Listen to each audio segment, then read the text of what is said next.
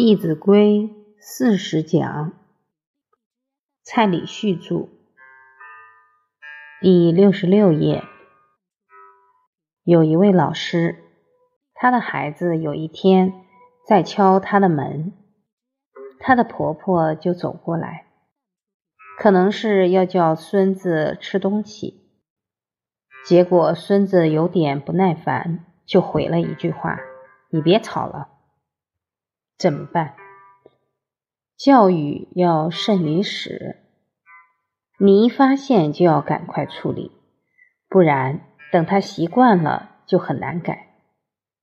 这位老师很有敏感度，马上开门跟他的孩子说：“跟奶奶道歉。”这孩子死都不道歉，他的婆婆就说：“天气这么热，别道什么歉了。”这时候怎么办？这在考验我们为人父母的智慧。看孩子不道歉，母亲马上就说：“妈妈，孩子没有教育好是我的过失，我跟您道歉。”这个妈妈才说完，儿子眼泪就下来了。眼泪掉下来代表什么？惭愧。接着，母亲又告诉孩子。你看，你对奶奶这么不恭敬，奶奶却念念都想到你，怕你太热了。你有没有看到奶奶的心都是时时为你着想？当儿媳妇的帮婆婆说话，这个婆婆听了以后很感动，然后就走了。之后婆媳关系因为这件事都会有很好的发展。因为婆婆觉得这个儿媳妇知道她的心。最后，妈妈跟孩子说：“你今天晚上要写日记，好好反省一下。”结果，这个孩子晚上写日记说：“他有两个我，一个是很善良的我，一个是不善良的。那个不善良的跟善良的在那里拔河。”诸位朋友，小小年纪就有这么大的挣扎，长大以后还有更多的挣扎。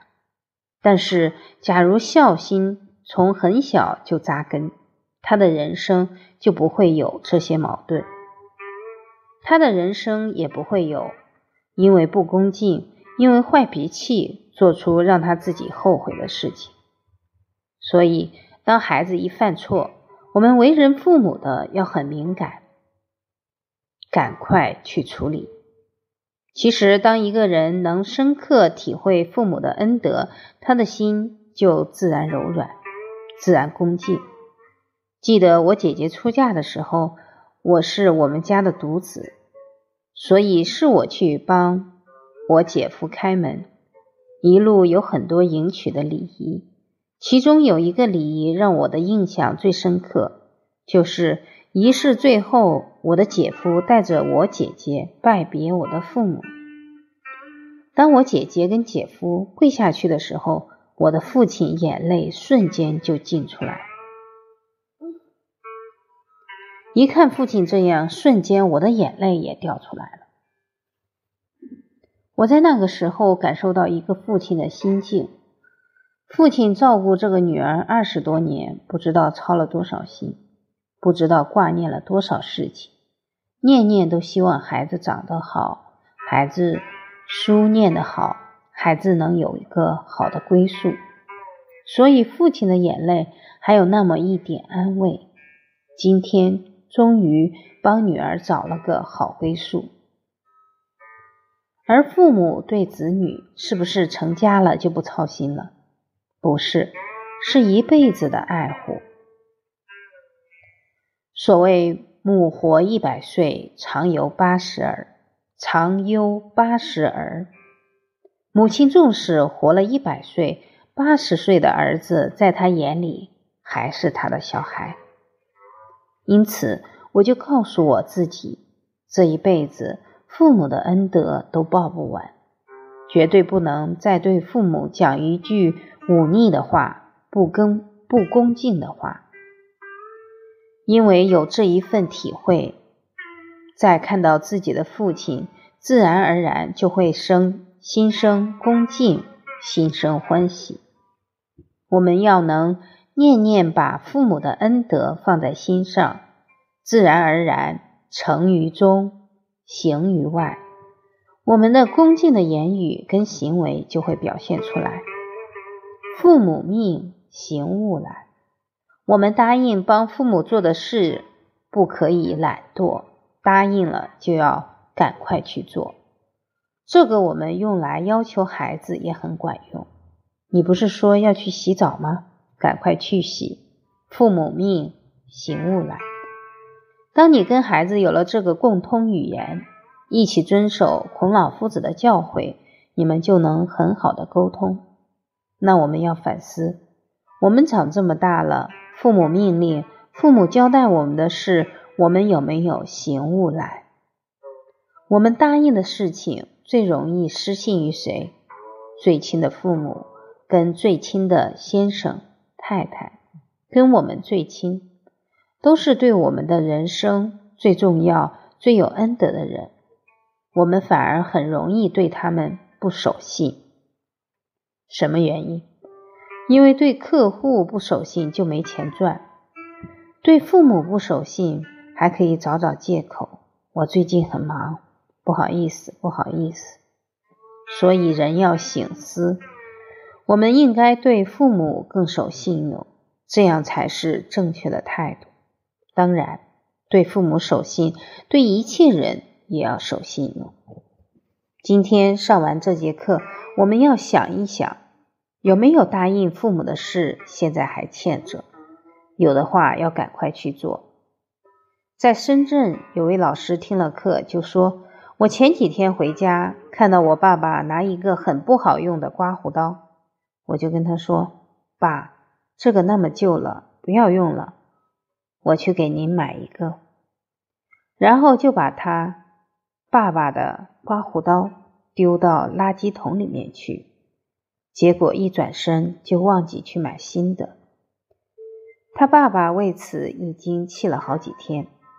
他听完课才突然想起，赶快打电话回去跟他爸爸道歉，赶快买了之后寄回去。无独有偶。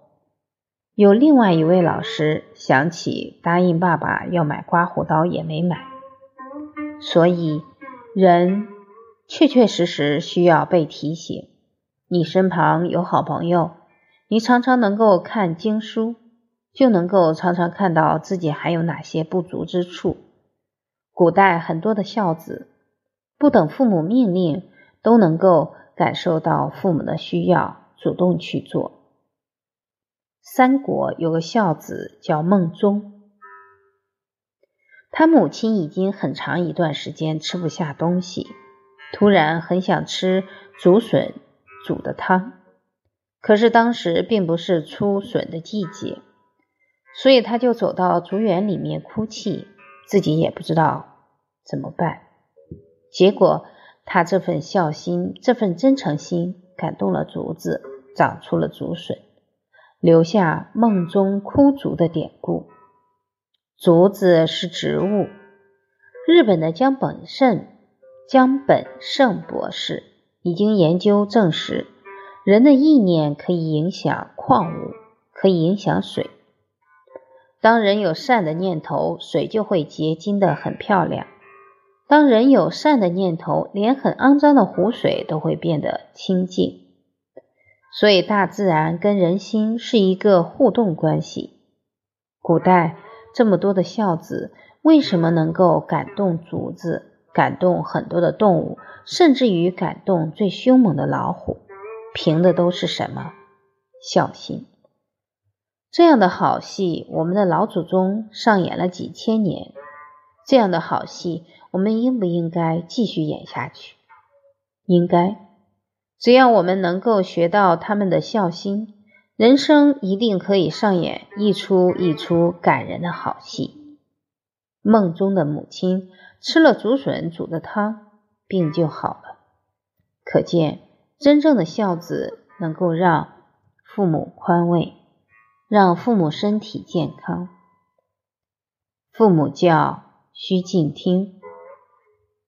父母教训我们的时候，我们要恭恭敬敬的聆听，绝对不能一言九鼎。假如父亲在训斥我们的时候讲了十件事，其中只有两件事是真的，八件事是他误会了你，你不要不要马上就把他顶回去？不要，因为父亲在训斥我们的时候正是气头上，这个时候你只要说是，父亲本来火气很大，可能慢慢就消下去了。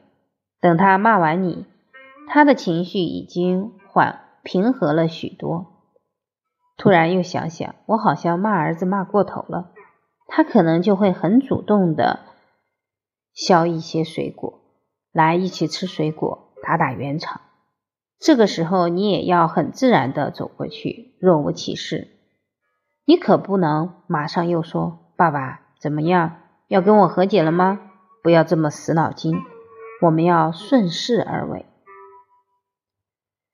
当父母对你责备，你没有回嘴，对你的误会，你都能心平心静气的去接受，你父母对你的认可，对你的佩服就会提升，慢慢觉得谁最值得信任，就是我的儿子，就是我的女儿。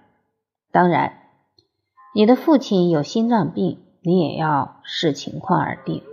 比方说，他骂你骂得很凶，心脏病已经要发作了，你还站在那里说父母教须敬听，要不要？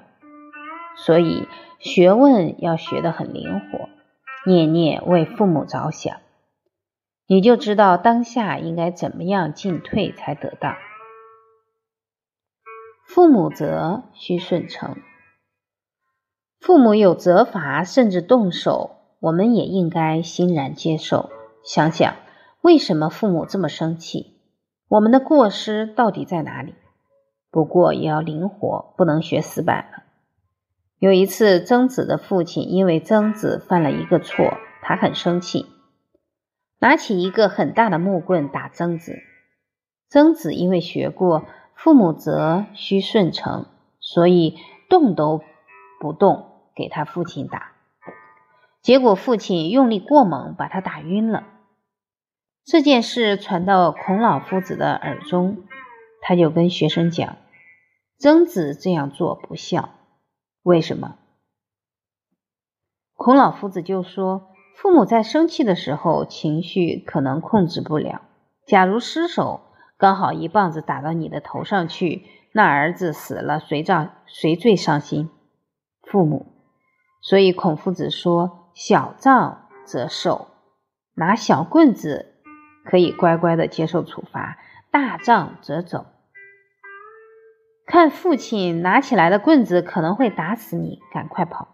不能陷父母于不义。诸位朋友，学圣贤学问要能灵活运用。我会问学生：你每次被爸爸妈妈骂完之后，你的内心有什么想法？孩子的答案是什么？好衰！被爸爸妈妈看到，下一次一定不要被看到。孩子的心态不对，所以这个时候我们要适时替父母讲话，把他的态度扭转过来。我会跟学生讲：当你的父母在责罚你的时候，在生气的时候，其实他们的身体已经受伤了。发一次脾气要几天？身体才恢复正常，要三天左右。有没有人喜欢骂人？没有。你的父母是因为要让你记住这个教训，以后不要再做对自己不利的事情，所以宁可发脾气伤害自己的身体，也不愿意你学坏。你要能体恤父母这一份存心，为了让你的道德学问能提升，不会堕落。才要教训你、责罚你，你要对得起父母这一份关怀爱护。父母爱你的方式，有时候是对你轻声细语，有时候却是对你非常凶，但同样都是对你的一份爱心。你要能体会。我们要对得起父母的教诲，不能白让父母身体受伤害。挨骂要能换得进步。我们要学习孔老夫子的好学好学生颜渊的德行，要能不二过。这次被父母骂完了，一定要记住，下次不能再做让父母生气、伤心的事。当孩子有这样的心态，他就不会觉得很衰。他所记住的就是下一次不能再犯。今天的课就上到这里，谢谢大家。